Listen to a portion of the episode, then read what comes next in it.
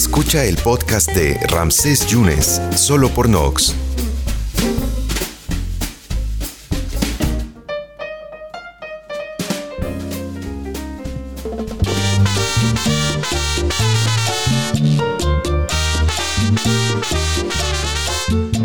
Amigos de las redes sociales, muchas gracias que nos están acompañando en este ejercicio de comunicación al que nos convoca Amado Lince, quien produce y quien también va a participar en este espacio. Eh, la boa, mi querido Amado, ¿cómo estás? Andas muy bullanguero. ¿Por qué pusiste esa canción? ¿Cómo estás? ¿Cómo estás, Ramsés? ¿Cómo está todo a todos los, los panelistas el día de hoy? Eh, pues aquí, eh, el día de hoy nos, nos amanecimos con, con la información de que la boa la BOA estaba queriendo hacer estragos eh, a la cuarta transformación y ha sido el tema, el tema del día esta revelación que, hizo el presidente de este informe, de este dossier confidencial, que después dijeron propia de, la misma presidencia que no tenían eh, confirmación de su origen ni de su autenticidad. Sin embargo, aún así el presidente lo dio por válido en su conferencia mañanera del día de hoy. Doctor Schuster, ¿cómo puedes decir algo que no tienes la certeza que existe este bloque opositor amplio, así se llama BOA, y que ha implicado a partidos políticos, a expresidentes, a intelectuales, a periodistas y bueno, hasta Panchito que está bailando en este gran tema de la BOA. ¿Cómo lo estás viendo tú, doctor Schuster? ¿Cómo estás? Solo que tú tengas la intención de difundir una cosa como esa, digo, finalmente por ahí hubo una versión de que eso salió de de la Secretaría de Gobernación, de la Oficina de Comunicación Social, pero es muy raro porque incluso los ya medios... Ya se deslindó Omar Cervantes, ¿eh? Ya se deslindó Omar Cervantes de, la comunicación de la Secretaría de Gobernación. Un, mira, un reportero cuando lleva su información a un medio, en la mesa editorial siempre se les eh, pregunta si va, en la mesa de redacción, ¿no? Si, va, si está verificada, si está confirmado, se trata de confirmar antes de lanzarlo así nada más de manera irresponsable porque pues luego eso constituye fake news, ¿no?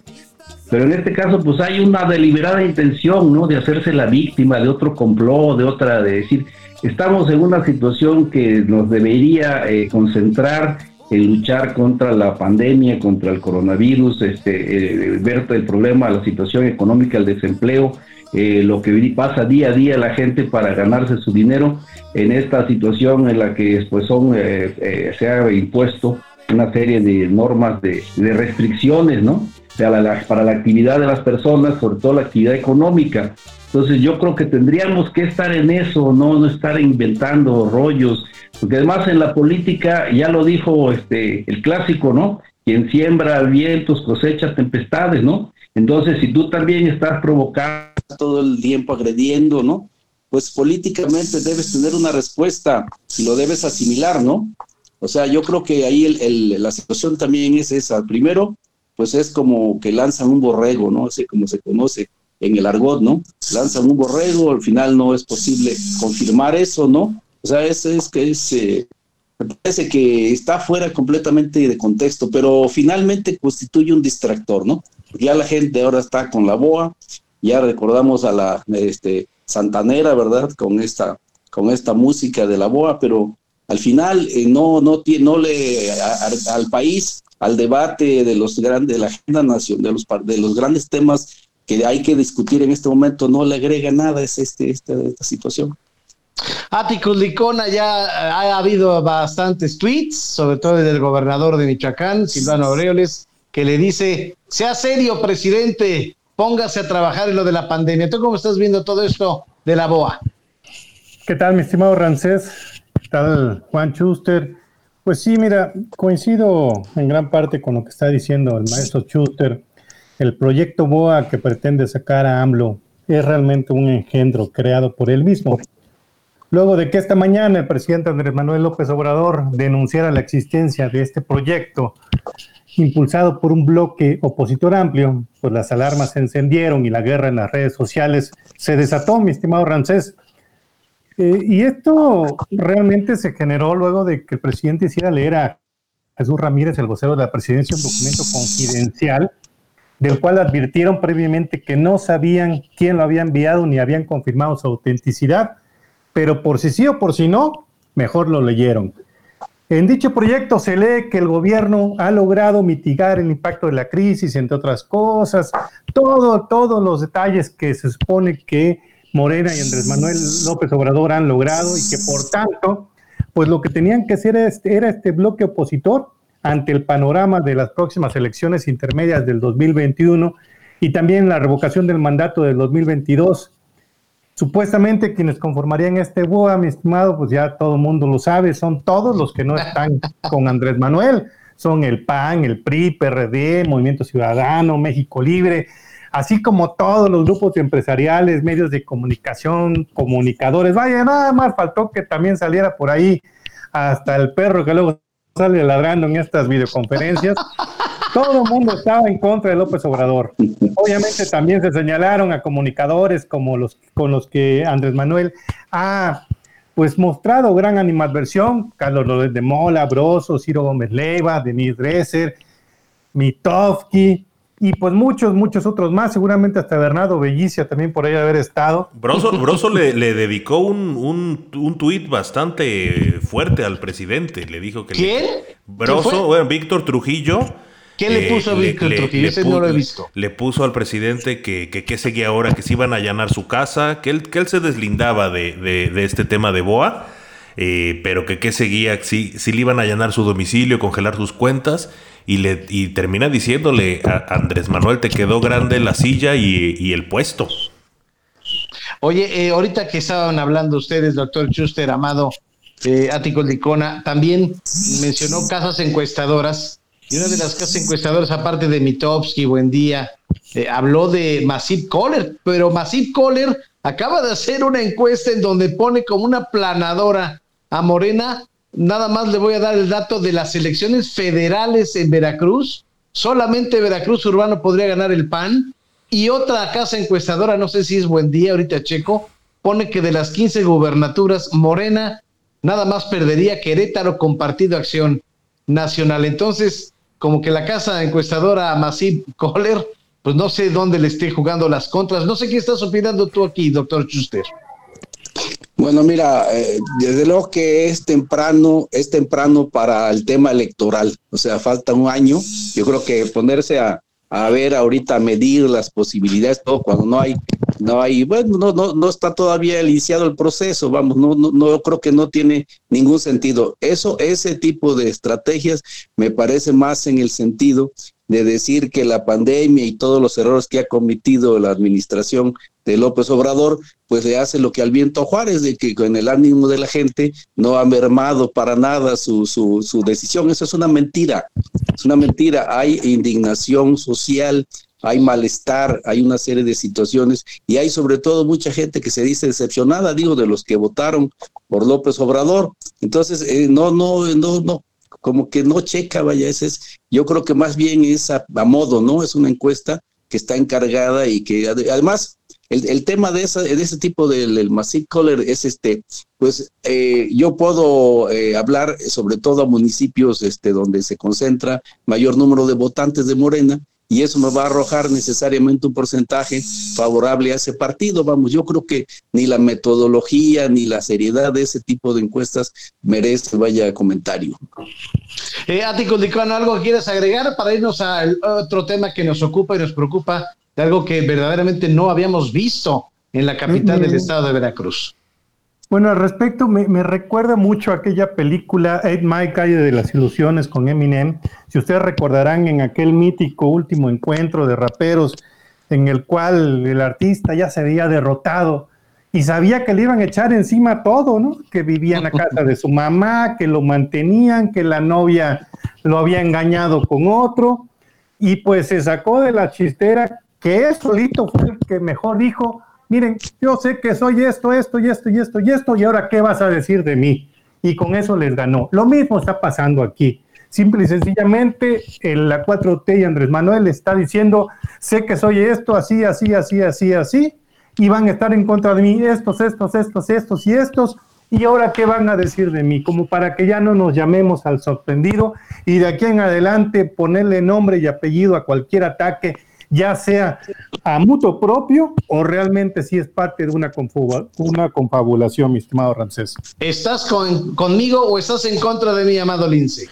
Eh, justamente, Ramsés, yo quisiera eh, acotar aquí un poquito eh, en el tema, yendo hacia la parte de enfrente, y es lo que muy bien escribe Carlos Push en su columna, si no me equivoco, del, del, viernes, y que el mismo, el maestro Arturo Reyes Isidoro, también en su columna esta de prosa prisa el día de ayer, refieren, en la cual dicen que el, problema no es todo lo que, lo que la cuarta transformación, lo que el, gobierno o el régimen de Morena ha hecho a nivel federal, a nivel local aquí en Veracruz.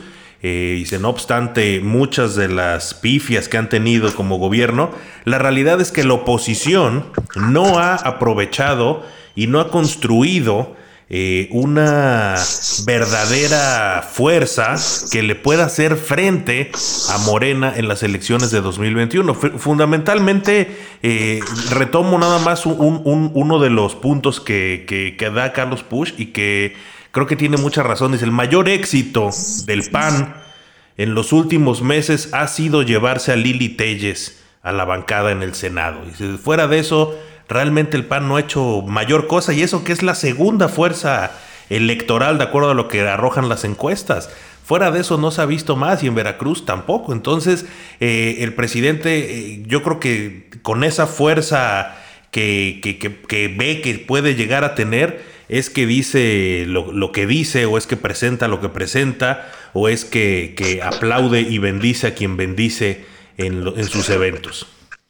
Pero yo ya quiero te, culminar este tema, pero se nos olvida a los tres o a los cuatro que estamos en esta transmisión que tú nos convocas, Amado Lince, que el presidente de México, pues no te está hablando a ti, no te está hablando a los intelectuales, no le está hablando a los empresarios, le está hablando a sus bases. A las bases les está diciendo que hay un complot contra él quien está a favor del de, de, su gestión estarán haciendo la cuarta transformación. Y yo creo, doctor Schuster, que el presidente le habla a las bases. La verdad no le está hablando al otro México, ¿eh? a la mitad del otro México. Sí, dice, mira, dices bien, yo creo que efectivamente lo que tiene uno que entender precisamente cuando uno incluso se pudiera haber sorprendido, más que nada por la investidura, no por el personaje. O sea, quienes pensaron que López Obrador iba a ser diferente, siendo presidente ya con una investidura que desde luego impone protocolos, impone una serie de cosas, este, de formas, sobre todo de formas políticas, ¿no? Se equivocó porque pues él sigue siendo el mismo fajador de, de, callejón, ¿no? Él es, este, hoy había una caricatura por ahí que me hizo mucha gracia, porque dicen que no es lo mismo ser borracho que cantinero, ¿no? Entonces sale él gritándole a, a Fox, cállate chachalaca, y ahora del otro lado pidiendo respeto a la investidura, ¿no? Entonces creo que no, no, efectivamente él no se dirige y además eh, desprecia, me, queda claro que a los intelectuales, ¿verdad? Los desprecia a la gente, a los investigadores, a los científicos, no los toma en cuenta porque él no gobierna para ellos y él siente que no tiene compromiso con ellos, sino con quienes son sus electores, ¿no? Claro, ese es un problema ya de visión, ya, ya se dijo que él no es un estadista ni va para allá, este, ni a lo mejor ni quiere serlo, ¿no? Él ha de querer mantenerse ahí en base, eh, con, con, el apoyo de esa base electoral que tú mencionas. Y efectivamente a ellos se refiere, a, ellos es ese discurso también este, repetitivo, ¿no? Eh, muy básico, ¿no? Muy básico porque carece de argumentación. Hay este, incluso análisis que se han hecho ya sobre todas las afirmaciones que lleva a cabo todos los días en sus mañaneras y se encuentra que el 90% de ese discurso no tiene una base institucional, no tiene una un fundamento, ¿no? O sea, no se refiere a cuestiones que tienen que ver con la gobernanza, que tienen que ver con todo lo que es, pues, los planes de gobierno y todo eso, se refiere completamente a otra, como esto de la famoso, del famoso complot. Entonces, sí, efectivamente, él, eh, su preocupación él, en el 21, ahorita, es eh, mantener, ¿verdad?, con el Congreso, eh, mantener este, el apoyo, la mayoría, ¿no?, en el Congreso para poder seguir este, aprobando leyes. Eh, Ático Licona, en otro tema importante, hace unas tres, casi cuatro semanas, estuvimos comentando, se estuvo viendo en el mundo lo que había pasado con esa agresión policíaca y la muerte al, oprimirle eh, la tráquea a George Floyd. y esto ha desencadenado cualquier tipo de reacciones en el mundo. En México no fue la excepción, hemos visto manifestaciones en México, hemos visto manifestaciones en Jalisco, el gobernador incluso hablaba de los sótanos del poder de, del gobierno, tuvo ahí un con el presidente, eh, en fin, ha habido dimes y diretes en este, en ese sentido, y Jalapa no se salvó. Jalapa ayer, eh, los familiares de Carlos Andrés Navarro, un joven que estaba grabando en el fraccionamiento Bugambí, de Jacarandas de, de Jalapa, eh, se sentía presionado, preocupado porque él sentía que lo iban a secuestrar, efectivamente fue la policía por él, él era serigrafista con cinco hijos, y bueno, acabó yendo al cuartel de San José e inexplicablemente de lo bien que estaba, porque estaba grabando ese 2 de mayo, lo eh, aparece o, está muerto. Eh, muere, eh, dicen las versiones que fue por un, un infarto al miocardio, inexplicablemente pues nadie puede decir de qué, de qué murió.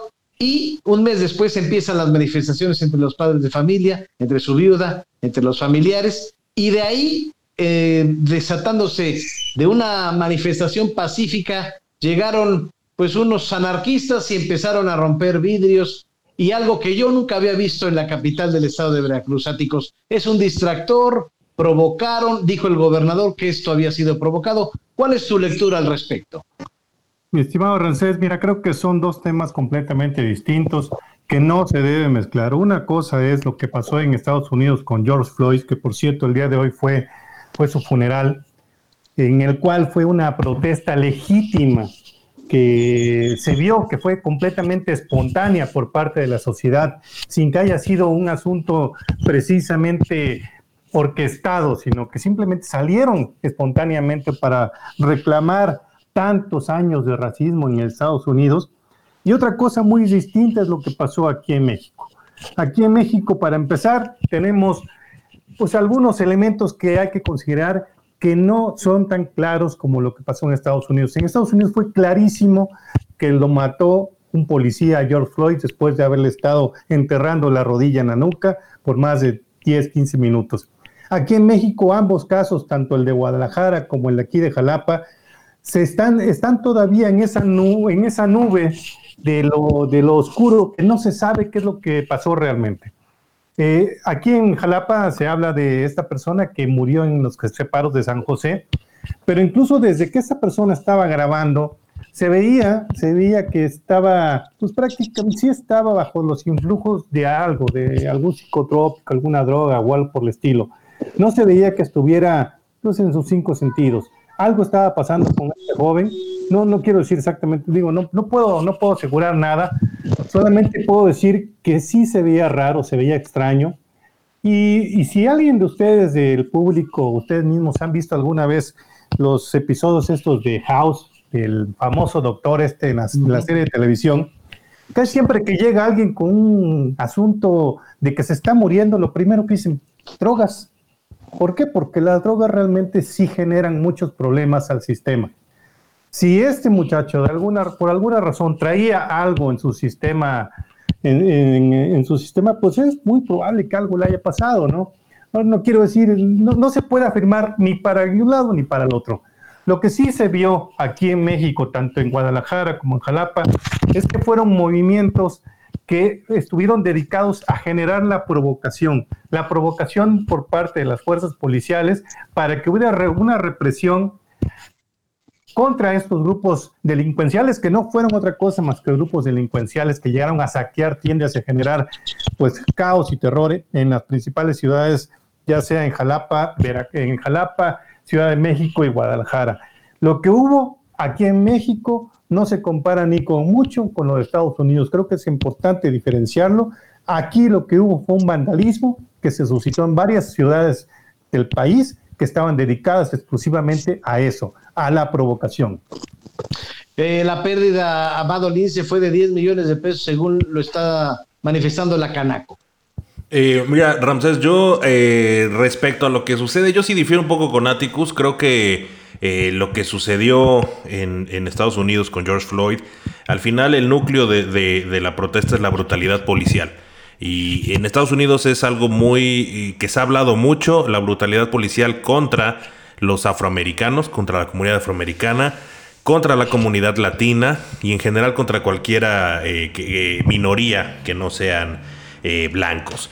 Aquí lo que sucedió en México, tanto en Jalisco como aquí hace un mes con este Carlos Navarro, eh, el, tema es eh, la, manera o la, sospecha del, personaje, como se, lo llevan vivo y lo entregan muerto. En Jalisco a Giovanni lo entregan no solo eh, con un traumatismo craneoencefálico, sino también con un balazo ¿no? en una pierna y eso eh, lleva a mucha gente a salir a las calles que creo yo que, se, agarran del momento, del momentum que, se estaba viviendo en Estados Unidos, que se está viviendo, para, para salir y montarse en una ola que si bien trae una carga de, un enojo social verdadero, porque, porque lo es, porque es verdadero el, enojo social ante, ante las fallas de, los cuerpos policiales, no de ahorita, sino de siempre. Eh, creo que se suben a esta ola, aprovechan esta situación y evidentemente no faltan los grupos que, buscan sacar raja política de ello. Eh, en, Jalisco se, habló mucho de, que esta protesta se hizo para lastimar al gobernador Enrique Alfaro y, yo retomo una, declaración lamentable realmente de Enrique Alfaro donde dice que, que, era una mentira que, que, a Giovanni se lo hayan llevado por solo, solo por este por no traer eh, tapabocas, cubrebocas. Sí, o sea, pero no, no, no refiere a que al hecho, ¿no? Al hecho es que se lo hayan llevado por no traer cubrebocas o se lo hayan llevado por la razón que se lo hayan llevado. Al, final de cuentas, eh, Giovanni murió. Murió torturado, murió con un balazo en una pierna, murió por golpes y es la misma situación con Carlos Navarro. Aquí la, la protesta de la familia es, tenemos un mes sin saber, sin tener una respuesta clara por parte de las autoridades de lo que está sucediendo con o de lo que sucedió con nuestro familiar y bueno, estos grupos. Amado, pero los que rompieron los vidrios, los que sí, vandalizaron a, ver, no eran los eh, familiares. Eh, el tema es. Eh, había, los familiares. La marcha de los familiares de, de, Carlos Navarro se replegó. Y aparecen estos grupos que. que a, mí lo que me llama la atención es que tanto con gobiernos priistas como panistas y ahora con gobiernos de Morena, los grupos anarquistas aparecen de la nada Nadie sabe de dónde, dónde vienen, nadie sabe cómo se organiza, nadie sabe eh, eh, quién les avisa, nadie sabe nada, simplemente surgen y la oposición en el momento acusa que es el gobierno en turno quien los, quien los manipula. Sin embargo, bueno, ya, ya, ya llevamos tres partidos en los últimos cuatro años y, y los anarquistas siguen apareciendo. no solo en Jalapa. ¿Y dónde quedó la policía, Juan Schuster? ¿Dónde quedó la policía? Mira, esa es una buena pregunta porque precisamente yo retomo, o sea, de lo que estaba diciendo ahorita este Amado al final, ¿no? De, de la cuestión esta de, de, los grupos. Yo, yo me opongo este, terminantemente que se les considere anarquistas. El anarquista es un movimiento filosófico político que desde el siglo, bueno, yo diría todavía más con más antigüedad, pero desde el 19 eh, tuvo mucha influencia y su lema era sin Dios y sin ley. Ellos no están en contra de la propiedad privada, mucho menos este, vandalizarían jamás un anarquista consecuente, no vandalizaría una, una propiedad, o sea, ellos no, no están en contra de eso, es, es otro rollo, son personas que no reconocen autoridad y que eh, quieren ser libres, o sea, como dicen, manejarse por la libre, pero eso no tiene nada que ver con lo que estamos viendo, no. Estos grupos violentos ya incluso están identificados, por eso me decía esto que dice Amado de que nadie sabe, pues no, no es de que nadie sepa, yo creo que sí se sabe, sí se sabe quiénes son, porque además eh, ahorita en redes se ha identificado a varios que aparecen en varios lugares. Hay tipos que están allá en Guadalajara, que aparecieron en la Ciudad de México, y no sería raro que aquí localizaran también en Jalapa algunos. Pero el alcalde dice, el doctor Hipólito, que ya, ya, ya hay detenidos o que ya hay gente identificada gracias a las denuncias de los de los Claro, claro, porque ahora, ahora precisamente es más difícil que haya impunidad. Seguramente cuando estos grupos surgieron también, o sea, y que se toleró, son, son los grupos que, que se opusieron a la toma de protesta de, de Calderón, son, son esos grupos violentos, con esos mismos métodos. O sea, eso no tiene que ver con el anarquismo, por favor. Eso, y ahora comprobadísimo con estos desmanes y sobre todo los saqueos que hicieron en la Ciudad de México, hombre, de llevarse las, las cosas de la tienda de Adidas, hombre. A ver, si tanto están en contra de las marcas y de los riquillos y todo eso, o sea, pues entonces, ¿por qué se van a ir a vestir con, con Adidas, verdad? ¿Por qué van a traer una mochila Adidas que además ni les pertenece? Eso es robo, o sea, eso, eso, y se debe castigar. Si las autoridades frente a, ese, a esos hechos hacen como que no pasa nada, pues ese es el problema, precisamente la pregunta que tú dices, ¿dónde está la policía? Eh, optan por eh, eh, este, contemplar, ¿verdad? parece que aquí eso fue lo que los reporteros señalaban como algo raro en la marcha esta de aquí de Jalapa. Los familiares de este muchacho iban vigilados, digo, acompañados entre comillas, ¿verdad? Pero iban vigilados los familiares del, del muchacho este que falleció y los otros sueltos, ¿no? Los que andaban pintando, grafiteando, rompiendo vidrios, o sea, vandalizando, o sea, atentando, pues atentando contra la propiedad, finalmente, vaya, son delitos, ¿no? Entonces yo creo que eh, estamos en una situación, además de crispación social, eso se tiene que entender, eso es un caldo de cultivo de la violencia y la violencia puede derivar de muchas, vaya, puede estallar de muchas maneras, uno no se imagina cómo de una cosita puede hacerse grande, puede ser, ¿por qué? Porque al final eso es un, como un pretexto. Si nosotros vemos cómo surgió, por ejemplo, el movimiento del 68, cuáles eran las demandas originales de los estudiantes y en qué terminó el movimiento y cómo terminó, claro. nos vamos a dar cuenta que eso va evolucionando, va girando, va tomando nuevos este, eh, elementos y se va complicando, ¿no? Claro. Se va complicando. Entonces, vaya, Dios nos libre de que entremos en una situación de inestabilidad y de violencia social eso sí, porque es imparable, o sea, ahí sí ya no van, eh, no van a poder los eh, policías, vaya, no va a poder estar sentados viendo, ¿no? Cómo ocurre todo, porque sería muy grave, ¿no? Entonces, y por el otro lado, bueno, pues van a usar a las fuerzas que ya se sacaron a la calle desde ahorita, ¿verdad? Los que el ejército, lo llamada Guardia Nacional, que son militares vestidos de civiles, ¿no? Y esos son a los que van a aventar a reprimir a la gente, hombre. Eso ya lo, ya lo vemos, ya lo vemos venir y ojalá y no, y nos equivoquemos. Muy bien, me quedan dos minutos para cerrar a ti con a tu comentario, por favor. Bueno, yo lo único que te quiero comentar, mis es que lo que se, vio en Guadalajara sí fue una manipulación, eh, fue, fue muy claro, porque como bien mencionaba Amado Lince, el gobernador salió a desmentir que había sido por el uso de cubrebocas. Y sí, efectivamente, al final de cuentas, el problema no es si era cubrebocas o no, es que se murió una persona. Pero aquí el asunto estuvo en que se le quiso achacar al gobierno del estado de Jalisco precisamente esta represión contra las libertades de las personas, porque en Jalisco sí se ocupó el, uso del cubrebocas obligatorio, a diferencia de otros estados, y muy en contra de lo que la misma federación estaba pues proponiendo, de que fuera simplemente voluntario, ¿no? Entonces, eh, hubo en, los dos y en los movimientos que ha habido hasta el momento, ha habido mucha manipulación, demasiado manoseo.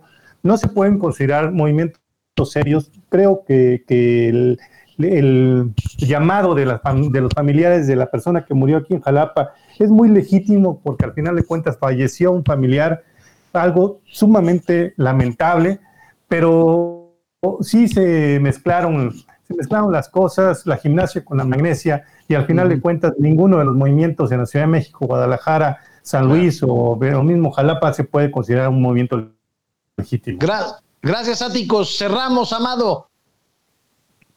Pues Ramsés, yo, yo creo, a maestro Schuster y Atticus, esta situación de lo que dicen bien, eh, Jalisco, Enrique Alfaro es hoy por hoy eh, probablemente el único eh, rival, no digo el rival a vencer o un rival con posibilidades, pero es el único rival que, en el panorama al mediano y largo plazo tiene el presidente Andrés Manuel López Obrador eh, ante una eh, un precandidato. El que era Rafael Moreno Valle y ya no está. Exactamente, él era el, el, natural del PAN Y, bueno, todo parece indicar que Movimiento Ciudadano va a construir un proyecto político eh, durante los próximos cuatro años alrededor de Enrique Alfaro.